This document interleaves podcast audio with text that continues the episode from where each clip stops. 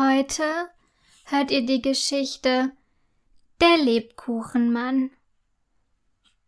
Heute ist der dritte Advent, freut sich Aurora, während Papa die dritte Kerze vom Adventskranz anzündet. Mama stellt eine Kanne mit heißem Apfelpunsch und eine Schüssel mit frisch gebackenen Plätzchen auf den Tisch.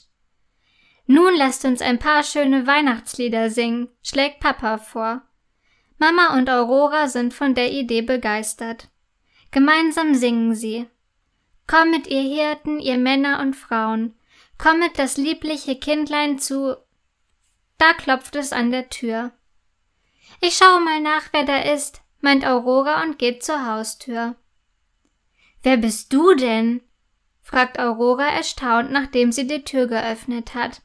Vor ihr steht ein kleiner mit Zuckerguss verzierter Lebkuchenmann. Darf ich mich vorstellen? Ich heiße Linus Lebkuchen. Ich bin ein Lebkuchenmann. Aber du darfst mich ruhig einfach Linus nennen, sagt der Lebkuchenmann in seiner frechen Stimme. Aurora starrt Linus Lebkuchen mit großen Augen an. Sie weiß nicht so recht, was sie sagen soll. Es herrscht allgemeines Schweigen. Brrr, ist mir kalt, sagt Linus Lebkuchen plötzlich und reibt seine Lebkuchenhände aneinander. Möchtest du vielleicht reinkommen? fragt Aurora unsicher. Ja, gerne, ruft Linus Lebkuchen erfreut und hüpft vor Aurora auf und ab. Behutsam trägt Aurora Linus Lebkuchen auf ihrer ausgestreckten Hand zu ihren Eltern an den Tisch.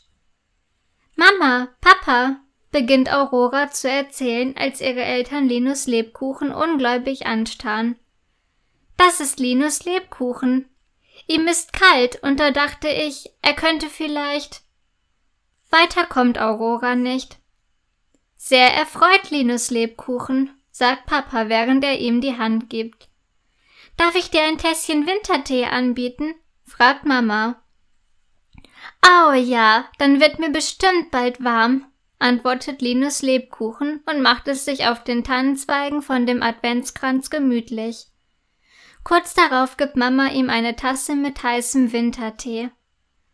Danke, danke, ihr seid wirklich zu gut zu mir, sagt Linus Lebkuchen, als er den ersten Schluck Tee schlürft. Aber nun erzähl mal, fordert Aurora ihn auf. Wo kommst du her? Wie hast du unser Haus gefunden? Warum kannst du sprechen? Hast du eine Lebkuchenfamilie? Was? Na, na, na, nicht so schnell, unterbricht sie Lenus Lebkuchen. Also, ich komme aus Lebkuchenhausen, beginnt er zu erzählen. Aurora, Mama und Papa hören ihm gespannt zu. Lebkuchenhausen ist ganz weit weg. Meine Lebkuchenfamilie ist noch immer dort. Ich habe zwei Lebkuchenkinder und natürlich eine Lebkuchenfrau. Und auch eine Menge Lebkuchenfreunde. Die Lebkuchen, die in Lebkuchenhausen aufwachsen, sind ganz besondere Lebkuchen.